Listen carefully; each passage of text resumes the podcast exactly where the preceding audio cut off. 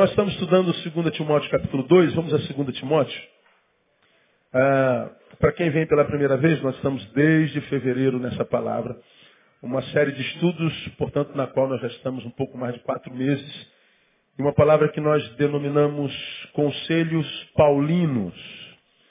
Do pastor para aquele que ainda tem ouvido, não é? Ah, nós já aprendemos que nos últimos tempos, ah, uma das deficiências daquela geração seria a capacidade auditiva. Por isso lá no Apocalipse está repetido tantas vezes, quem tem ouvidos, ouça, quem tem ouvidos, ouça, quem tem ouvidos, ouça.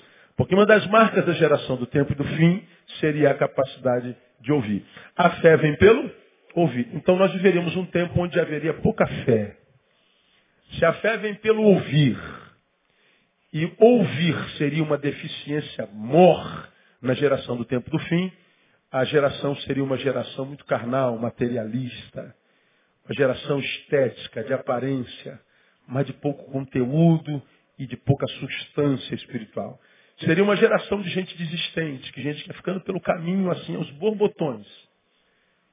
Então isso é, é, é, é muito claro na palavra. É só a gente olhar para o lado, irmão. É só a gente olhar para o lado que você vai ver quantos que você eh, já seguiu, foram referências para você, hoje estão ficando no caminho. Alguns continuam dentro da igreja, mas com uma outra motivação, se venderam para mamão, ou para o poder, ou para a fama, ou para alguma coisa. Estão mortos e perdidos dentro da casa do Pai. Então nós começamos uma série de palavras que diz conselhos paulinos, do pastor para quem ainda tem ouvido. Porque conselho só é bom para quem tem ouvido. Né? Como dizem, por esse conselho fosse bom, ninguém dava. E aí a gente não dá mesmo. Até porque dá é quase bobagem, porque não ouvem mesmo. Então, essa série de palavras diz, para quem tem ouvidos, ainda alguns conselhos paulinos, alguns conselhos pastorais. Pegamos a segunda carta de Paulo a Timóteo, porque é a carta de mais essência de Paulo na minha concepção, porque a maioria das outras cartas que ele escreveu, ele estava solto. Ele tinha liberdade de ir e vir, ele tinha capacidade, portanto, de sonhar, ele tinha a esperança de um futuro, ele tinha ainda amigos, ele tinha uma vocação, ele tinha, ele tinha diante de si muitos amanhãs. Segundo Timóteo, não. Segundo Timóteo, ele está preso, condenado à morte, já tinha informação do Espírito que ele morreria naqueles dias. E é nessa carta que ele escreve, combati um bom combate, já acabei a carreira e guardei a fé. Então Paulo agora está preso, não tem muitos amanhãs, não tem esperança, futuro confiscado, foi abandonado pelos seus, está sozinho. Quando a gente está sozinho no fundo do poço, a gente se encontra com a nossa essência. E quando a gente está sozinho com a essência, a gente só valoriza o que tem valor mesmo. As questiúncas, as bobagens, as idiotices, todas perdem valor. A gente só vale a essência. É como quem descobriu que está com câncer. Quem está com câncer, irmão, para de sonhar com uma Ferrari, não sonha mais em morar na Vieira Solto, na cobertura. Quem está com câncer não sonha mais em comprar um tênis Nike de 700 reais. As coisas materiais perdem completamente sentido. Ele se concentra só na vida. Eu só quero viver. Ah, mas ó, você não vai ter mais tênis Nike. Não, eu ando descalço, tá bom. Você vai morar na favela, eu moro embaixo da ponte, cara. Eu só quero viver. Quem passou pelo vale mesmo da sombra da morte, ele é espremido. Ele passa pela peneira e só cai lá o que vale a pena. Aí essa pessoa não sofre mais por causa de questiúnculos, bobagens. Não vai querer mais morrer porque descobriu que o namoradinho beijou a coleguinha do segundo grau. Ah, Paulo estava preso. Paulo se encontrou com a sua essência. Já estou sendo entregue como libação. Acabei minha carreira. Alguns dias depois ele foi decapitado. Por isso essa carta para mim é a carta de mais essência na Bíblia e escrita por Paulo. Porque ele vai aconselhar o seu pupilo Timóteo nas coisas entranháveis da vida. Da vida. Ele vai aconselhar o seu pupilo mais querido, aquele que ainda não havia abandonado, nas coisas mais, mais poderosas da Bíblia. Tem a ver com aquilo que eu preguei né, alguns anos atrás, que até hoje na, na, nas mídias sociais falam tanto as pessoas. Eu falei que é, o que tem valor não tem preço, e se tem preço não tem valor. E essa palavra é, é, é verdadeira mesmo. Se tem preço, não tem valor. Você está aqui, chegou com o teu carrão. Quanto é que custa teu carro? Ah, meu carro custa 100 mil reais. Então teu carro tem um preço, não tem? Tem. Então isso não tem valor. Se tirar de você, você continua vivendo na boa. Aí você está aqui e está com um tênis de R$ 1.200 no pé. Tem preço? Tem. Quanto custa? R$ 1.200. Caro a. Tem preço? Tem. Então não tem valor. Dá para viver sem isso. Ah, eu estou aqui e estou com um relógio, pastor, que custou 3 mil reais. Ó, oh, caro, bacana. Tem preço? Tem. Então não tem valor. Dá para viver sem isso. Agora, quanto custa, por exemplo, tua saúde? Quanto é que você pagaria? Olha, eu lhe dou um milhão e meio de dólares para injetar em você um sangue contaminado por AIDS. Um milhão e meio está bom para você? Quanto vale a saúde do teu filho? Quanto vale a tua mãe? Tem preço? Sim ou não? Então isso tem valor. É isso que importa na vida. O que, que acontece com essa geração que está perdendo ouvido? Valoriza o que tem preço. E por causa daquilo que tem preço, abre mão daquilo que tem valor. Aí depois tem tudo que tem preço e descobre que é um infeliz, pobre, cego, nu e miserável. Paulo, quando escreve a Timóteo, está dizendo, Timóteo, eu vou te falar de coisas que não têm preço, portanto, é o que dá valor, dá sentido à vida, tem valor na vida. Quem sabe distinguir o que tem preço e o que tem valor é quem vai conseguir viver uma vida que vale a pena. Senão, vai fazer parte daquele time de maioria que só tem imagem. Parece, mas não é. E quem é, não precisa nem parecer. E por isso eu valorizo o 2 Timóteo capítulo 3. Aí nós falamos sobre vários conselhos. O último conselho, não vou repetir mais os outros anteriores, foi e no qual nós já estamos. Esse é o quarto estudo sobre o quarto conselho. É o nono, né? Lute para que você seja sempre um meio e nunca um fim. Lemos dois, dois de, de, de Timóteo, segunda, segunda, de segunda Timóteo. Capítulo 2, verso 2 de segunda Timóteo. Os que tiraram Timóteo da minha Bíblia. Que eu não estou achando de jeito nenhum. Essa minha Bíblia é tão velha, mas tão velha. Alguns de vocês não eram nascidos, que a, a folha já está assim, se desfazendo, já encardenei umas dez vezes. E por acaso eu uso minha Bíblia? Não sei se é teu caso. Aí ela vai se desfazendo na minha mão, né? Ah, 2 Timóteo capítulo 2, versículo 2 diz assim, E o que de mim ouviste, diante de muitas testemunhas, transmite-o a, a homens fiéis, que sejam idôneos para também ensinarem a outros. Então nós já estamos, esse é o quarto estudo nesse versículo. Timóteo, você está recebendo de mim o que eu recebi de Deus.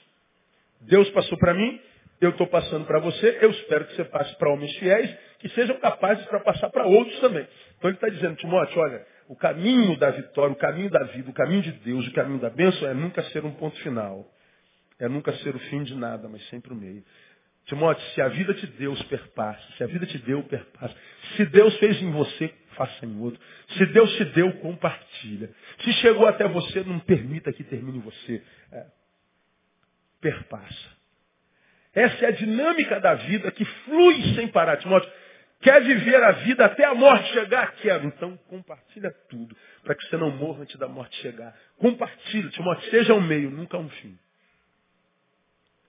Esse foi o conselho de Paulo a Timóteo. Quem tem ouvidos, ouça. Senão, é, morra é, em si. É. Aí, nós começamos a estudar em Mateus capítulo 26, volta a tua Bíblia para Mateus capítulo 26, as marcas dessas pessoas, as marcas dessa comunidade, de gente que não está querendo só receber de Deus. Deus abençoa teu servo, abençoa teu servo, abençoa teu servo. Aí vira um parasita espiritual. Ele só pensa nele. Aí Deus até abençoa. Mas chega uma hora que, que a bênção estanca. E estanca por quê? Porque a fonte secou? Não, a fonte é inesgotável. Posso ouvir um glória a Deus aí, amém não? Porque a fonte é Deus. Parou de cair em você. Parou contigo. Mas se você olhar para o lado, você vai ver que tem gente sendo abençoada. Tua família parou de ser abençoada. Mas isso não existe família abençoada. Você que está devendo a Deus e o mundo, mas vê se não tem gente bem financeiramente. Você que está querendo morrer, mas vê se não tem gente querendo viver 200 anos. Então a bênção não parou. Parou em, em você. Parou no, no, sujeito, no indivíduo. Então não é que Deus mudou, que a história mudou, que a terra mudou. Não, não é, mudou a, a tua história. A, o teu planeta, o teu pedaço é que mudou. Agora, por que mudou? Porque a gente teve, teve, teve, teve, e não foi, não foi, não foi nada. Eu tive bênção, mas não fui bênção. Eu recebi, mas não compartilhei. Quem recebe e não compartilha foi ponto final. Ponto final, finaliza. Tira a fé aí dessa história e só raciocina, logicamente. Você quer uma coisa, alguém te pede uma coisa e você dá. Aí te pede de novo, você dá de novo. Você dá de novo. Aí você percebe que ela não, não planta aquilo que você deu. De modo que fica tirando de você a vida inteira. Você vai continuar dando até quando? A gente não faz isso nem com filho. Por que, que você manda seu filho estudar? Para que ele possa, formado, ganhar o seu próprio dinheirinho e você não tenha mais que investir dinheiro nele. Para que, você educa seu filho? Para que ele não dependa de você a vida inteira para que ele cresça, se robusteça, amadureça e vá viver a sua vida. E a sua missão seja cumprida. Agora, nós muitas vezes crentes envelhecemos, não amadurecemos, ficamos mamando na teta de Deus a vida inteira. Achamos que Deus é uma vaca leiteira que vai servir a gente a vida inteira. Aí você fala, se isso é linguagem de falar de Deus. É Deus não liga não, é só você que liga. Porque deve estar mamando na teta. E a teta secou. Aí agora se escandaliza com o método e não mais com o conteúdo. Agora o Deus cuja teta secou para você continua amando você e ainda assim continua falando contigo, né, cara? Esse é o nosso Deus. Que bom que a gente é filho de Deus, amém, mano? Se a gente fosse filho de outro santo, a gente está perdido, né? E a gente louva o Senhor por isso. Então, não seja fim de nada, seja as pessoas que não são fim de nada, são meios, elas têm algumas marcas algumas características. E elas não são simples de achar nem no meio da igreja. Porque a gente pensa que basta virar evangélico que a vida vai rolar, que a vida vai fluir. Aí eu e você conhecemos um monte de evangélicos miseráveis, infelizes, famílias acabadas, fofoqueiros, mal pagadores, mentirosos, e a gente acredita que basta ser evangélico. Eu conheço gente que não é evangélica muito melhor do que muitos evangélicos que eu conheço. Você conhece alguém assim também, não? Pois é. Porque Deus disse que ele tem muitas ovelhas que não são desse rebanho. Aí a gente não entende, mas como Deus? Porque você, meu filho, você recebeu de mim sim. O início da nossa relação foi muito abençoador. Você se lembra disso? Olha para a tua história, veja como eu te abençoei, como eu te dei dom, como eu te dei talento, como eu te honrei, como eu te pus entre os príncipes. Vê lá de onde você veio. Agora está onde? No deserto. O que, que aconteceu? O Senhor mudou, Deus? Eu não, eu sou o mesmo ontem, hoje, serei o mesmo eternamente. Quem mudou foi você. Agora, quando a gente muda, a gente perde a visão até de nós mesmos, a gente para de se enxergar. E se transforma no que eu falo sempre em caçador de culpados. Culpado, não, culpado é você. Se o seu relacionamento com Deus não deu certo, Deus não é o culpado. Então, é fácil de achar o culpado. Né? Simples. Essas pessoas têm marcas. A primeira marca, nós fomos em Mateus capítulo 26, tomando, por exemplo, a última ceia do Senhor. Nós vimos lá voluntariedade. Está lá no, no, no versículo primeiro. A segunda marca, obediência. A terceira marca, humanidade. A quarta marca, nós falamos na semana passada, hospitalidade, no versículo 19. O homem abriu a casa para Jesus. E hospitalidade é, é a palavra filoxenia, amor ao estranho. Ou seja, o amor não escolhe o objeto a ser amado. O amor é amor e pronto. A pessoa que, que, é, que é marcada por essa graça de ser uma vírgula e não um ponto final, de ser um meio e não um ponto final, ele é alguém que, a marca dele, ele, a marca dele é o amor, é a solidariedade, é a bondade. Ele não se regozija com a desgraça de ninguém, mesmo que seja de um inimigo. Ele não deseja o mal, ele não inveja. A marca é, é, é, é, o amor, a hospitalidade, a filoxenia. Falamos sobre isso. Ser hospitaleiro é estar aberto a quem quer que seja. Está pronto a perdoar, a servir. Falamos que da mesma raiz no português da palavra hospitalidade, vem a palavra hospedaria. Dizendo que nós precisamos ser um lugar onde a pessoa descansa. Temos que ser descanso para as pessoas. Temos que ser alguém que quando alguém vem até a gente, encontre descanso.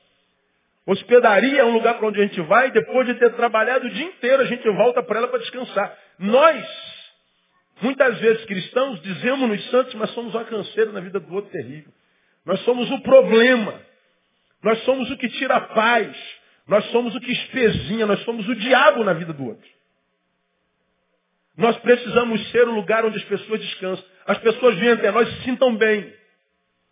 Vivamos aquela santidade que eu falo que Jesus vivia, que é atraente, não repelente. Da mesma raiz da palavra hospitalidade, hospedaria, vem a palavra hospital. Hospital é um lugar para onde a gente vai quando a gente está atrás de quê? De cura. Nós precisamos ser o remédio e não a doença dos outros. Quando uma pessoa é meio e não fim, ela tem essa marca. Ela, ela é gente. Gente normal, simples. Não é estraga prazer, não é carregadora de balde cheio de gelo. É uma pessoa humana. Difícil achar crente assim dentro da igreja. Santo a gente acha, humano. A outra marca que eu quero deixar com vocês nesses 15 minutos. Versículo 20. Ao anoitecer, reclinou-se à mesa com os doze discípulos. Reclinou-se à mesa. A mesa daqui, ó. Lembra, lembra do enredo da história? Mestre, onde tu queres que a gente prepare a, a, a, a ceia para o senhor? Aí da cidade vocês vão achar um homem assim, assim, assim, assado, de viver. Diga assim, ó, o senhor disse que quer eh, celebrar ceia na tua casa. O homem abre a porta, hospitalidade. Aí Jesus chega à noite na casa dele, senta, todo mundo senta à mesa. Mesa é lugar de comunhão. Muitos de nós achamos que a mesa é um lugar só para comer. Não. Para comer, eu não preciso da mesa. Certo ou errado? Lembra quando eu casei com o André? Eu venho de uma família tradicional. Papai chegava em casa às seis horas e nós jantávamos às sete e meia. Então, sete e meia, todo mundo sentava à mesa. Meu pai na cabeceira, cinco irmãos, eu caçulinha, minha mãe servia todo mundo, por último sentava. E a gente comia. E eu vi meu pai servindo minha mãe, vida, minha mãe servindo meu pai a vida inteira. Então na minha cabeça cresceu a família, né? Como é que é uma família? Família é o marido indo para trabalhar, a mulher em casa, e a gente chega em casa, a mulher já está com a janta pronta, então a gente toma banho, eu vou para a mesa, e a mulher daqui a pouco vem com a comida e serve na mesa. Primeira noite de casado. Eu falei, agora eu sou chefe da minha camisa, da minha casa. Acabo de tomar banho e vou para a mesa. Daqui a pouco passa André com um prato na mão. Ó, a janta está pronta. Senta na frente da televisão. Eu falei, vou matar essa mulher, lógico. Que é isso? Que, que, que, que, é isso? Você está maluca? Você está louca? Que, que negócio é esse que a gente está pronto, você vai, bota teu prato e vai para frente da... Que é isso? Isso é o diabo no teu corpo, só pode ser. Que negócio? Rapaz, quase que meu casamento acaba na primeira noite. Mas André vem de uma família é, cujo pai foi embora cedo. Três irmãs e mais a mãe, quatro mulheres. A mulher é muito mais independente. Cada uma lava sua própria roupa, cada uma lava seu próprio prato, cada uma independente. Então, ó, o almoço está pronto. Cada uma vai lá desde pequenininha, botava comida no prato e ia comer cada uma com um prato na mão. Então ela veio de uma cultura, eu vim de outra. Na minha cultura, para mesa. Para eu acostumar com a cultura da Andréia. Foi uma dificuldade, como diria naquela época. Ah, com ela eu aprendi que a gente não precisa de mesa para comer. Mas por que a mesa? Mesa é símbolo de comunhão e não de alimentação. E quase todas as mesas nas quais nós sentamos, nós estamos de frente um para o outro. Do lado um do outro. E a proposta do Evangelho e da relação de Jesus conosco é o seguinte, eis que estou à porta e bato. Se alguém abrir, eu entro. O que mais? Cearei, ou seja, sentarei à mesa com ele e farei nele morada. Comunhão. Então a marca desse homem que é meio e não fim é comunhão. Ele tem prazer em estar junto. Ele não abre mão de estar junto, a despeito da qualidade de gente que tem na igreja. Porque o que a gente vê na igreja hoje dá vontade de sumir da igreja mesmo. É verdade.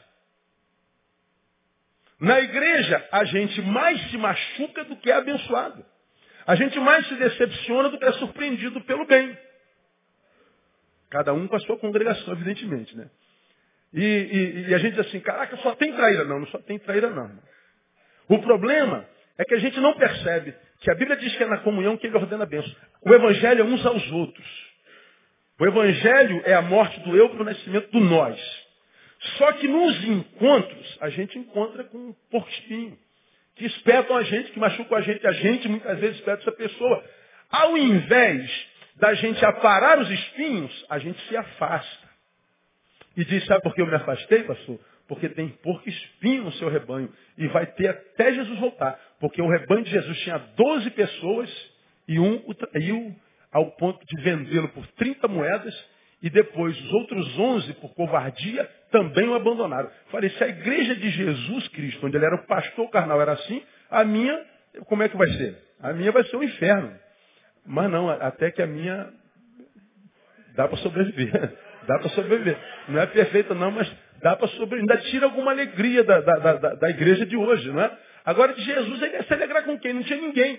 Aí a gente vem para a igreja, a igreja está cheia de Judas, é verdade, mas tem gente como Pedro, João, como Marcos. Gente que pisou na bola, mas se arrependeu, voltou, pediu perdão e voltou a ser usado pelo Senhor.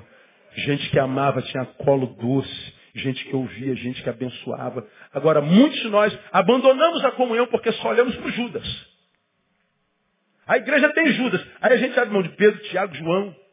Por causa de Judas. Aí somos carcomidos pela solidão e não percebemos que somos uma brasinha fora da fogueira. Viramos carvão. Carvão só serve para sujar.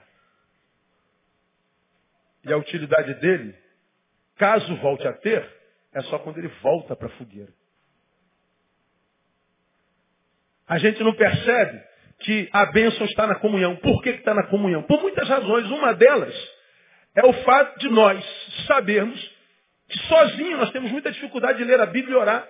Você e eu oramos muito menos do que deveríamos orar e lemos muito menos a Bíblia do que deveríamos ler. Falamos, portanto, muito menos com Deus do que deveríamos falar e ouvimos Deus falar conosco muito menos do que deveríamos ouvir. 99% de vocês aqui presentes só ouvem Deus quando alguém interpreta a palavra para vocês, isso na igreja, só fala com Deus coletivamente. E essa única forma de falar e ouvir Deus que é na igreja, tantos abrem mão porque se decepcionou com o Judas. Pastor, não sei porque que a minha vida está assim.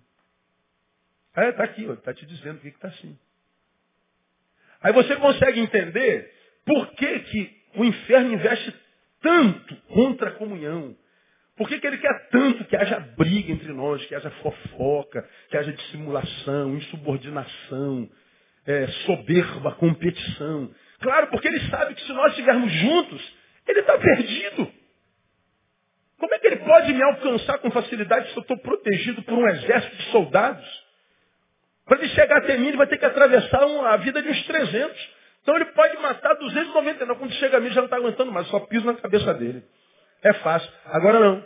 Você tem tempo para a cabana do Catonha, você tem tempo para Furacão 2000, você tem tempo para o teatro, você tem tempo para cinema, você tem tempo para o raio do parque, só não tem tempo para a igreja. Pô, pastor, já fui de manhã, tem que voltar à noite? Não, claro que não, não preciso voltar. O problema é seu, a vida é sua. Cada um tem de Deus a proporção da fome que tem dele. Já preguei sobre isso aqui. Claramente fiz uma série de estudos. A gente tem de Deus a proporção da fome que tem dele. Fome que a gente tem determina a quantidade de comida que a gente vai comer. Aí você vê gente que vai lá no Leleco almoçar, e a gente almoça no Leleco, aí o, o, o peão está lá, faz, é, é, come à vontade. Pô, o cara vai jogando assim, aí eu fico olhando, não cabe mais não, irmão. Mas ele está jogando, ele vai socas e joga mais. Só olhar para do cara já mata a nossa fome. Aí o cara vai socando. É, de, é, é um peso só. Aí ele vai, vai, rapaz, você não vai conseguir carregar isso sozinho, não. Aí o cara começa a comer, eu toda hora falo assim, cara, para onde vai isso tudo, cara? E vai. Aí eu brinco com o Leleco, a esposa da Tamara tá aí, a esposa dele. Fala assim, Leleco, como é que você não vai à falência, cara, com os pessoas assim? Falei, não, pastor, porque tem gente como o senhor que come um pouquinho. Ah, então ele está se dando bem nas minhas custas, né? Verdade. Verdade. Balanceia, né? Balanceia. É igual passagem de avião. Tu chega hoje, compra uma passagem para daqui a um mês. Tu vai para Curitiba, 100 reais. Agora vai lá hoje, no balcão, e compra uma passagem. Vai para São Paulo, 89 reais daqui a um mês. Agora vai lá no balcão e compra uma passagem agora para São Paulo, 1.200 reais. O cara precisa viajar, ele está ocupado, executivo. Então, esse cara paga 200 passagens. É assim que acontece na vida. A, a, a, eu vou ter de Deus a proporção da fome que eu tenho dele. Se eu não tenho fome nenhuma, eu viro um anoréxico espiritual. Magrelo, doente, candidato à morte, como diria Fernando Veríssimo, um defunto adiado. Só está esperando a morte chegar. E é o que a gente vê claramente na vida de tantas pessoas. É na comunhão que ele ordena a benção. A comunhão é o lugar que cria a ambiência onde Deus passa. Por isso que o diabo investe tanto contra a comunhão. Por isso que o diabo gera soberba no coração de um, para que ele não ouça o outro, julgando que o outro é pior do que eu, então quem tinha que estar lá sou eu. Aí não há, não há diálogo. A comunhão é quebrada. Duas presas fáceis para o diabo. E só para a gente ficar esperto, quando o diabo quebra alguém, derruba alguém, mata alguém, você lembra que eu já falei aqui, aquela morte que o diabo imprime? Ele mata sem tirar a existência. Ele mata você e você continua pregando, como eu estou pregando aqui, você continua tocando. Você continua presbítero, diácono, mas morto. Sem vida, sem pujança, sem, sem vontade sem, sem gozo, sem alegria. Tem que fazer, né, pastor? Sou pastor, pô. Pregar não tem jeito. Pois é, não tem alegria. Aí o que, que acontece? Você continua pregando, mas adoece as pessoas. E as pessoas doentes te adoecem mais ainda. E você mais doente adoece as pessoas e elas te adoecem. Aí a gente vive um ciclo de adoecimento constante, até que a gente é vítima da morte que o diabo imprime, mata sem tirar a existência. Quanta gente morta dentro da igreja. Quanta gente que já não tem alegria, não tem mais. Eu estou doido para falar palavra, mas não dá para falar palavra. Mas você sabe o que é a palavra, né? Falta ar. Sabe qual é, né? É aquela palavra. Tal, né? O cara morreu. Morreu.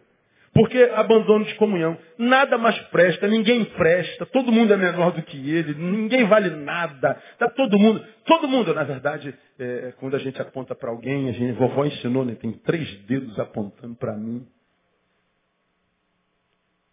Morto, comunhão. Por que mais, irmãos, que a comunhão é importante na vida de alguém? Se você não quer ser fim, quer ser meio, eu preciso estar no meio. Eu preciso comungar. Eu sei que tem Judas na comunhão, mas tem um monte de gente que não se corrompeu. E se alguém tem que sair, é Judas e não eu. Por que mais que eu preciso estar na comunhão? Porque comunhão é interação. Inteirar. É interar. Tudo quanto ah, fazemos só encontra sentido no outro. Diagnóstico de Deus. Ele olha para o homem e diz assim, ó, não é bom que o homem esteja o quê? Agora, o que, que acontece hoje? Porque nós somos muito machucados na comunhão e na relação, nós somos impelidos A viver como? Só. Pô, me relacionei aqui me machuquei, me machuquei, me machuquei, me machuquei. Quer saber? Eu não vou me transformar em saco de pancada, não. Eu vou me isolar. Aí você se retira para o seu umbigo.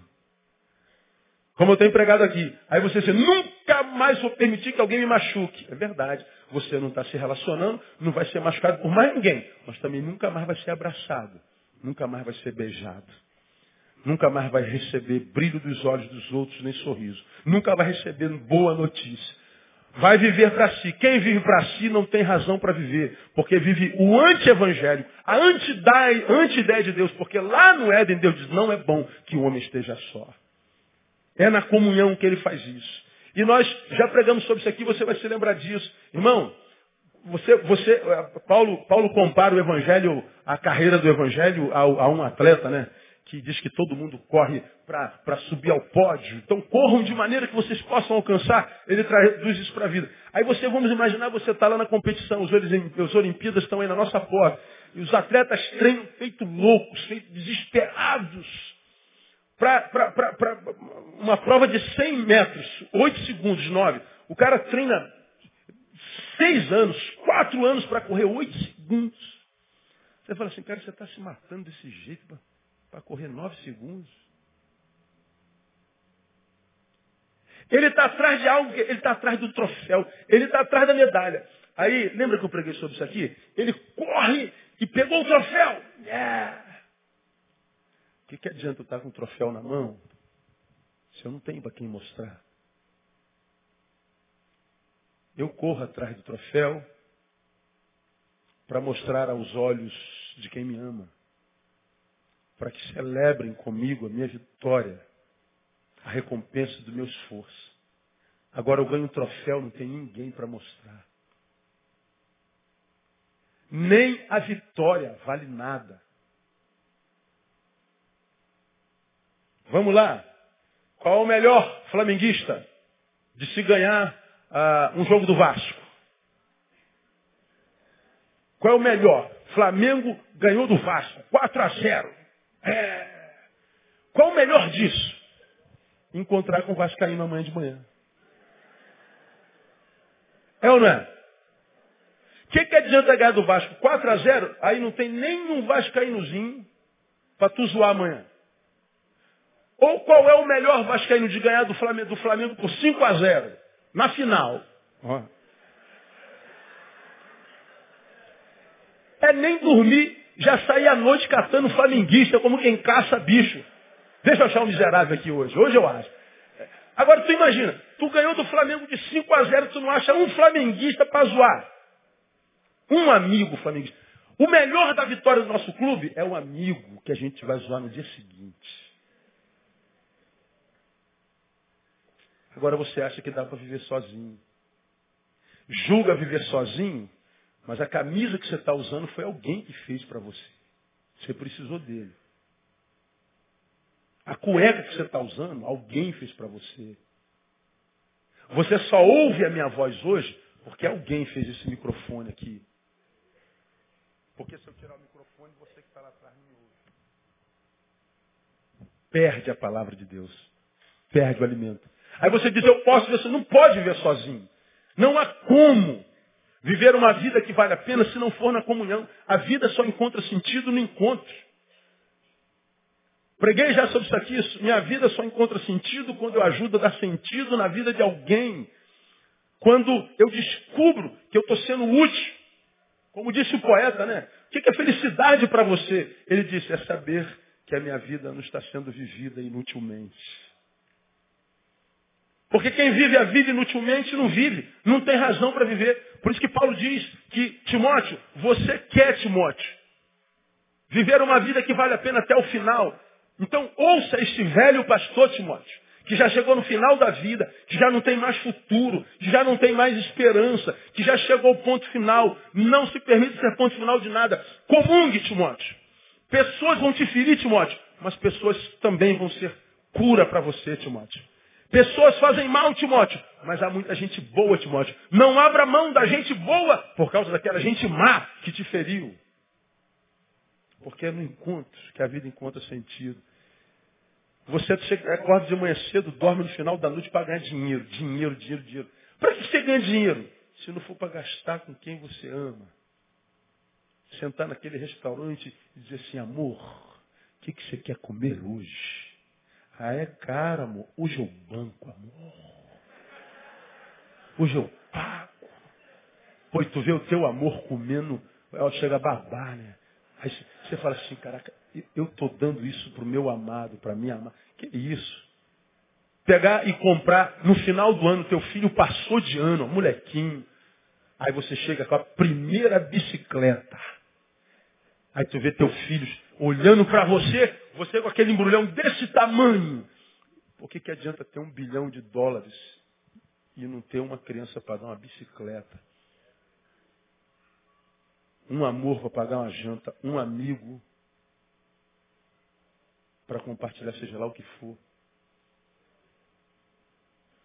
Aí a gente acha que Deus vai me abençoar. Por que, que eu te abençoaria, Neil? Se eu sei que você escolheu a solitude e não vai abençoar ninguém. Por que, que eu te daria vida se a vida que você me pede não vai ser compartilhada com ninguém? Por que, que eu te daria o que você me pede se eu sei que você vai ser ponto final da minha obra? Não há como Deus abençoar. Por quê? Porque as dores adoeceram você. As dores te coisificaram. Não há como ser abençoado, não há como ser feliz. Interação. Segunda coisa, a comunhão autentica nosso chamado como cristão. Ou seja, somos chamados para ser corpo e não membro. Então, estar em comunhão não é uma opção. É uma questão existencial. Deus nos chamou nos uniu e disse, vós sois o meu corpo, não o meu membro. Ele habita no corpo. Agora, se eu sou um dedo no corpo, diga assim, eu não quero mais andar com esse corpo, vou virar aqui, ó, não, não tem razão. Vai ficar esquelético. Não tem sentido. Perde a vida. Então a comunhão é, autentica o meu chamamento. Nós precisamos da comunhão. Vamos terminar. Terceiro, é, dá sabor à vida. Dá sabor à vida. Ah, Para alguns, a vida é castigo mesmo. Porque é, vida não compartida é vida sem sentido. E a vida sem sentido é castigo. Felicidade é saber que a minha vida não está sendo gasta inutilmente. Saber que eu sou útil, saber que a partir de mim ou através de mim alguém ressuscitou para a vida. Alguém foi curado, alguém sorriu, alguém voltou a ter esperança. Eu fui o canal disso e muitas vezes enriquecer alguém é muito mais saboroso do que ser rico. Dar sentido à vida de alguém é muito mais saboroso do que dar sentido à minha própria vida, porque foi Jesus quem disse: melhor coisa é o quê? Dar do que? receber. Quem foi que falou isso? Esse cara pode mentir? Se fosse eu que tivesse falado, deixa de ser bobo, não dá nada para ninguém não. Mas Jesus disse, Neil, quando você vencer a sua eulatria, adoração de si mesmo, quando você vencer o seu egoísmo, quando o teu mundo se ampliar um pouquinho mais, for além do seu próprio umbigo, quando você deixar de ser um juiz ou um competidor e passar a ser um servidor, aí você vai descobrir o que é ser vivo, o que é ser humano. Uma vez me perguntaram, foi aqui num debate que teve aqui algum tempo atrás, aí nos debates aparecem os intelectuais. É aquele pessoal que, que se encheu de informação e diz, agora eu sou sábio. A vida continua uma desgraça. Mas ele decorou tudo que Savonarola disse, que Platão disse, Sartre disse. Ele decorou tudo que os sábios disseram. Ele começa a citar. Aí quem não entende fala assim, caraca, esse moleque é inteligente. Que impressiona, né? Fazer citações impressiona. Aí a gente estava falando de vida, eu e Isaías sentado do mesmo lado. Aí ele questionou a vida, que Deus dá, que Jesus dá, que Jesus dá, não. porque fulano disse, Beltrano disse, Ciclano disse. Filósofos todinho. A maioria dos filósofos, pô, sou graduado em filosofia. A maioria deles morreram infelizes. Alguns loucos, quase todos depressivos. E tiveram que criar filosofias em torno do sofrimento. E é, é bonito ler a produção do sofrimento, mas eu continuo sendo um sofredor infeliz. E a felicidade não é uma utopia, ela é uma realidade. Jesus disse, eu vim porque vocês tenham vida e vida com. Ele não está falando da abundância do ter, mas do ser. Então eu não consegui ser feliz, então filosofo, poetizo. Aí sou assim tão intelectual, né? Sou tão. Caramba, profundo, Profundo aí. E o menino está lá citando. Aí eu falei assim, você, você é feliz? Você está realizado? Pegando teus sonhos de ontem, você é a realidade daquele sonho?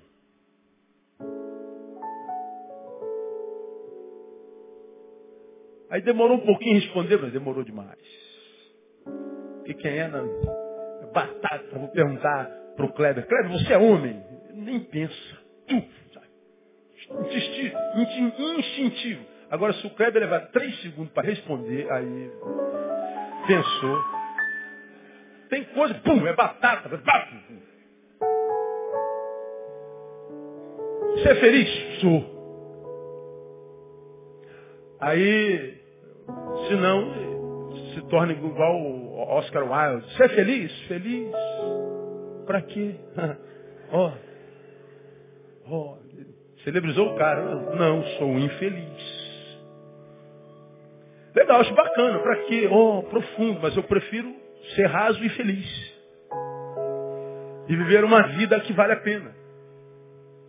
Aí continuou o debate, e a filosofia. E eu falo, pô, fulano disse isso, Beltrano, Cicrano. E você, o que, que você pensa sobre isso? Eu não pensava.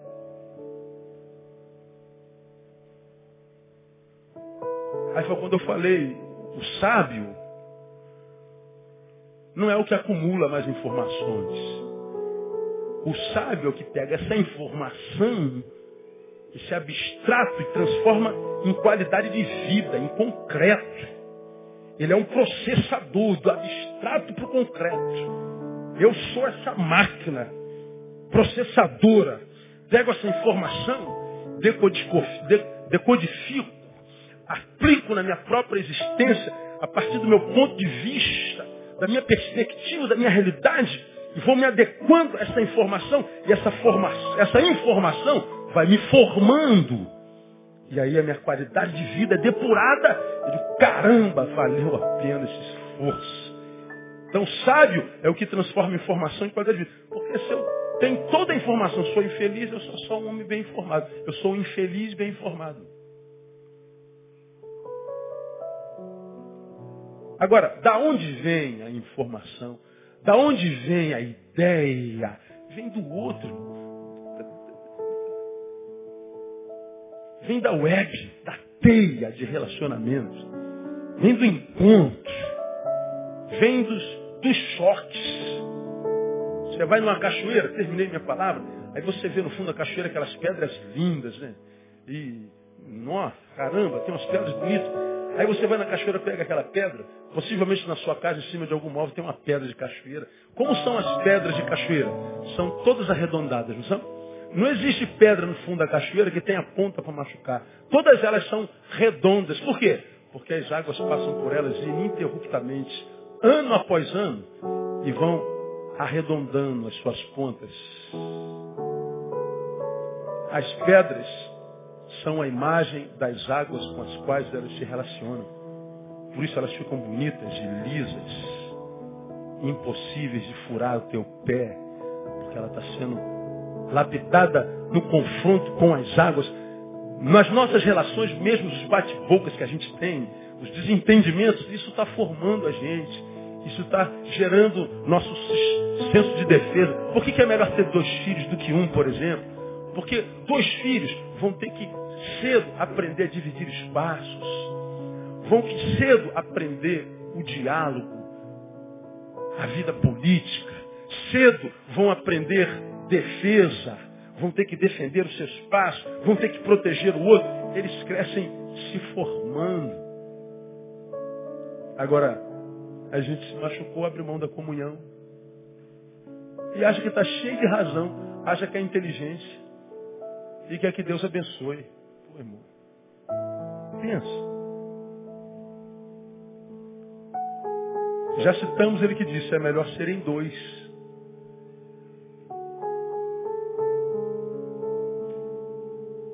Então, cara, você quer que tua vida seja vida até o final? Senhor, rio, rio, rio, ininterruptamente.